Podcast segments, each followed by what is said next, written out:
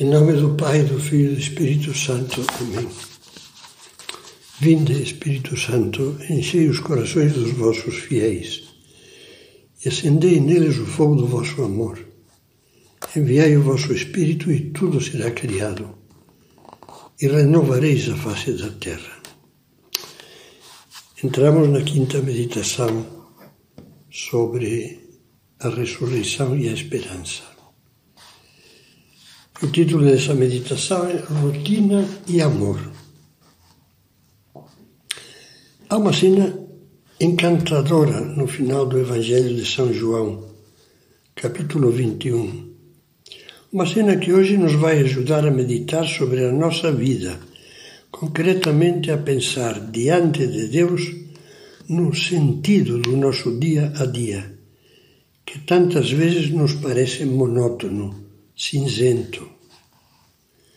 Trata-se de uma cena de pesca, de um fato que aconteceu depois da ressurreição de Cristo, quando os apóstolos, a pedido de Nosso Senhor, já tinham subido de Jerusalém para a Galileia. Lá, certo dia, se encontraram juntos sete deles: Pedro, Tomé, Natanael, também conhecido como Bartolomeu, Tiago e João, e outros dois cujo nome não se menciona. Estavam novamente, como tinham feito tantas vezes na vida, com o seu ofício de pescadores, à beira do lago de Genezaré, lugar do seu trabalho profissional e de muitos encontros inesquecíveis com Jesus. Estava caindo a tarde Pedro então disse aos outros: Vou pescar. E assim o fizeram. Partiram e entraram na barca. Naquela noite, porém, não pescaram nada. Após uma noite de esforços inúteis, lança a rede, recolhe a rede vazia, estavam voltando para a praia em silêncio, como antigamente já lhes acontecera. E seus corações estavam tão cinzentos como a cor das nuvens do ante-amanhecer. O coração estava inundado pela neblina, neblina cinza, triste, de um trabalho inútil. Essa é a cor de muitos corações quando sentem o peso da rotina dos dias. Sempre o mesmo trabalho, sempre os mesmos lugares, sempre as mesmas caras, sempre o mesmo trânsito muitas vezes insuportável, sempre as mesmas reclamações do marido ou da mulher, sempre os mesmos mutismos e alheamentos de um ou do outro, e os mesmos problemas dos filhos, e a mesma dor de coluna, e a mesma falta de dinheiro. Isso um dia e outro dia, e um mês e outro mês, e um ano e outro ano. As pessoas sentem-se envolvidas por essa rotina como que por um gás asfixiante. E pode chegar um, um momento muito perigoso, que é quando pensam: não aguento mais. Isso não é vida. A solução será mudar? Muitos acham que sim, que a solução consiste em mudar. Mudar de cidade, mudar de mulher ou de marido, mudar de trabalho, mudar de religião, mudar os hábitos certos e passar a ter uma vida desregrada, aproveitar a vida, como infelizmente alguns dizem, enganando-se a si mesmos. Ou então desligam de tudo e de todos e passam a viver num mundo de sonhos, de fantasias, divagações, internet, redes sociais, seriados, de saudades que, por serem evasões, facilmente desembocam na pior fuga, na alienação completa do álcool ou das drogas. Santo Agostinho, um coração inquieto que não se conformava com as coisas medíocres, dizia: Eu temia tanto como a morte ficar preso, prisioneiro pelo hábito rotineiro.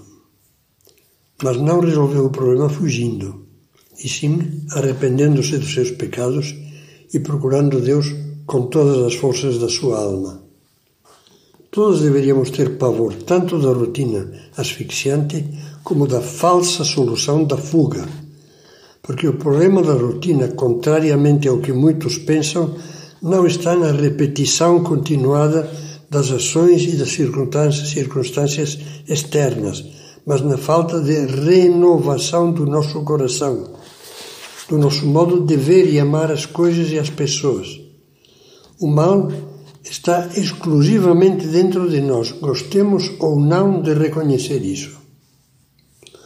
É muito sugestiva a esse respeito aquela reflexão de Chesterton no livro Ortodoxia sobre o inglês que, entediado de morar sempre no mesmo lugar, queria procurar novas terras. Viajou, buscou, no fim avistou uma terra que o atraiu. Começou a internar-se nela e seu coração bateu. Aquela era a terra dos seus sonhos. Mas não demorou a perceber com surpresa que acabava de pisar de novo o chão da Inglaterra. Algo parecido acontece conosco. Não precisamos ir atrás de outras ilhas. Basta ficarmos na nossa, na nossa vida real, mas vendo e vivendo-a com frescor de novidade. Isso é o que Jesus nos ensina. Voltemos então à nossa cena de pesca. O Evangelho de São João, no capítulo 21, após falar da pesca fracassada, continua a contar. Ao romper o dia, Jesus apresentou-se na margem, mas os discípulos não o reconheceram. Jesus disse-lhes então: Rapazes, tendes alguma coisa que comer? É impressionante verificar que Jesus ressuscitado apresenta-se aos apóstolos humano, afetuoso, familiar, não com uma espécie de majestade gloriosa e distante. Fala familiarmente rapazes, moças, moços. Pergunta-lhes se tem algo que se possa comer. Ele quer mostrar-nos que depois da ressurreição, portanto agora, quer viver junto de nós mais do que nunca como um amigo muito próximo, compreensivo, humano, inseparável. Mas como acontece conosco, sucedeu que os discípulos, com uma grande miopia espiritual, não perceberam que Jesus estava lá junto deles e continuaram desanimados. Dá para imaginar o tom de aborrecimento com, com que devem ter respondido, meio incomodados, àquele estranho que os interpelava: Não, não temos nada para comer.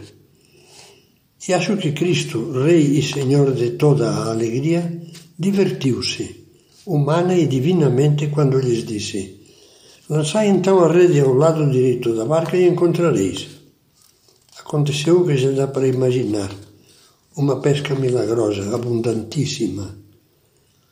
Lançaram a rede, diz o Evangelho, e devido à grande quantidade de peixes, já não tinham forças para arrastar.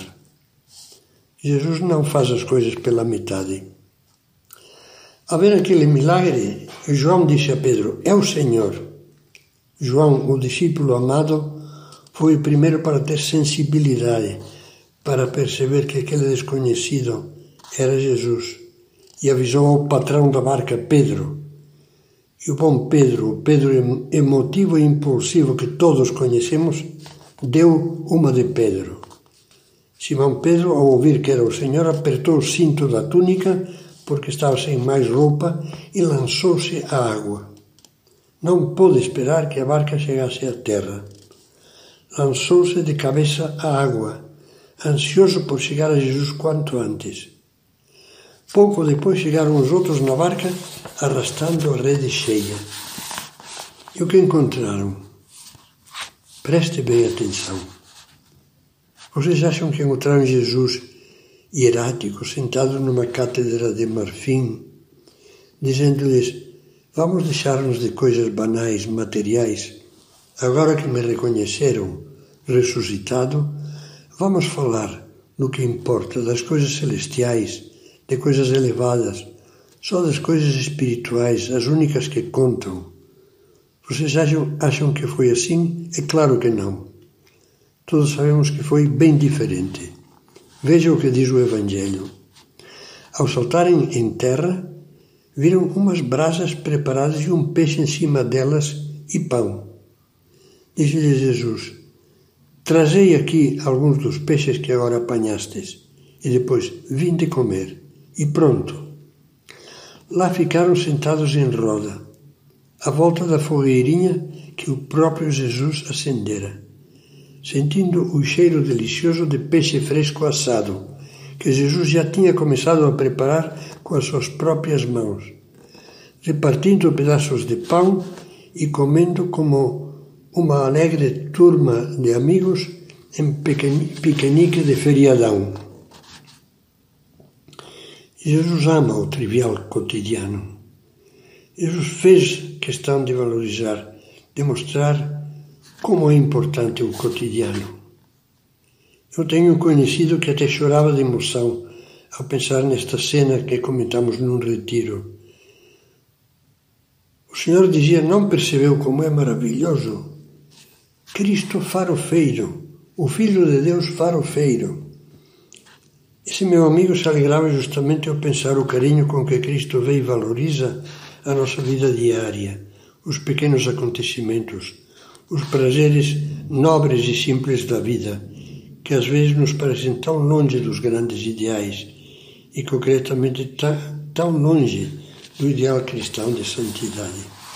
Esquecemos que Jesus passou 30 anos vivendo com amor, amor divino e humano, a rotina dos dias no lar de Maria e José, tendo uma vida normal, discreta e simples, de família, de trabalho, sendo, como se lê no Evangelho, o carpinteiro filho do carpinteiro. E aquilo era a vida de Deus feito homem, cheia, portanto, de grandeza divina.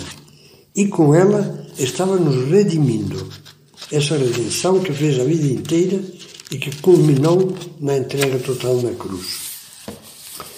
Se refletimos um pouco, perceberemos que essa cena de Cristo que pesca juntamente com os discípulos e prepara umas brasas e toma refeição com os amigos e conversa com eles à beira do lago, é um símbolo do que deveria ser cada um dos nossos dias. Também nós podemos acordar cada manhã, pensemos na manhã de segunda-feira, que costuma ser a mais cinzenta de todas, e se nos tivermos lembrado de rezar e oferecer o nosso dia a Deus, poderemos ver com a luz da fé que Jesus está junto de nós e nos diz: Vamos começar o dia juntos, vamos trabalhar juntos, vamos tratar bem os outros, vamos fazer do trivial cotidiano um poema de amor. Seria tão bom que conseguíssemos ser cristãos que se lembram de Deus o dia todo. Bastaria para isso, isso às vezes, trazer um pequeno crucifixo no bolso e beijá-lo quando estamos a sós. Repetir as orações que amamos, talvez da infância. Rezar o terço pela rua, no trânsito. Dizer ao longo do dia muitas breves ejaculatórias do tipo Jesus, eu te amo. Jesus, dá-me o coração como o teu. Santa Mãe de Deus, rogai por mim. E levantar o coração a Deus para lhe oferecer a tarefa daquele momento ou para lhe agradecer as pequenas alegrias que estamos experimentando. Se conseguíssemos conversar com Cristo desta maneira, com certeza se acenderia uma luz nova no nosso coração e veríamos de uma maneira também nova o transcorrer da vida diária. No meio do cotidiano sempre repetido, ouviríamos a voz de Jesus que nos diz, como lemos no Apocalipse: que ele falou: Eis que eu faço novas todas as coisas. O santo do cotidiano. Há uma doutrina maravilhosa que São José Maria Escrivá, como instrumento de Deus, proclamou com uma certeza e uma força tão grandes que acendeu fogueiras de alegria e de amor em milhares de pessoas comuns, cristãos vulgares, em todo o mundo.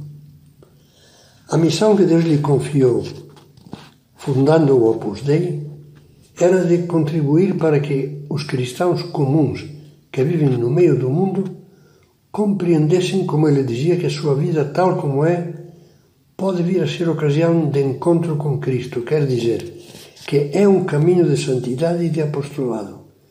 Cristo está presente, continuava dizendo, em qualquer tarefa humana honesta. A vida de um simples cristão, que talvez a alguns pareça vulgar e acanhada, pode e deve ser uma vida santa e santificante. E como conseguimos viver esse ideal? São José Maria nos mostra o caminho. Fazei tudo por amor, dizia. Assim não há coisas pequenas. Tudo é grande. A perseverança nas pequenas coisas por amor é heroísmo. E aplicava essa doutrina que está inspirada no Evangelho e em São Paulo, que dizia: Se não tiver amor, nada me aproveita. Aplicando isso a todas as coisas cotidianas, boas e normais, sentimos que estamos nos santificando. Podemos sorrir por amor quando não temos vontade, mas quando os outros precisam de caras sorridentes. Podemos acabar por amor um trabalho que gostaríamos de interromper por cansaço. Podemos colocar a roupa no seu lugar, oferecendo esse sacrifício a Deus em vez de jogá-la em cima da cama ou no chão. Podemos rezar as orações que nos propusemos, ainda que nos custe concentrar-nos porque não queremos furtar a Deus com desculpas de cansaço que não teríamos para um jogo de futebol ou para gastar tempo inútil na internet. Esses momentos são para Ele. São José Maria, quando estava nesta terra, nesta terra, ajudava as pessoas e também agora continua a fazê-lo lá do céu, a converter com a graça de Deus todos os momentos e circunstâncias da vida em ocasião de amar e de servir com alegria e com simplicidade, e a iluminar assim os caminhos da terra com a luz do fé e do amor. Para os que se propõem seriamente viver assim, a rotina é impossível. O amor e o desejo de servir fazem ver tudo como uma oportunidade única, inédita de dar. Amar e dar. De dar alguma coisa a Deus e aos nossos irmãos vivido com carinho, tudo se faz novo. São José Maria dizia também: não esqueçam nunca algo de santo, de divino, escondido nas situações mais comuns. Algo que a cada um de nós compete descobrir. Deus espera-nos cada dia no laboratório, na sala de operações de um hospital, no quartel, na cátedra universitária na fábrica, na oficina, no campo, no seio do lar, em todo o imenso panorama do trabalho. A vocação cristã consiste em transformar em poesia heroica a prosa de cada dia. Já imaginou, imaginou como tudo mudaria se ao terminar cada um dos nossos dias e fazer a nossa oração da noite, pudéssemos dizer: amanhã vou começar um outro dia, uma nova etapa da minha vida diária. Mas agora já não vou encará-la aborrecida, suspirando e dizendo mais um. Não.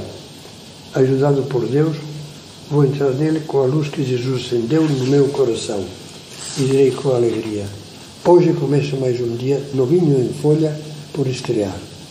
Hoje apresenta-se para mim mais uma ocasião de amar e de servir.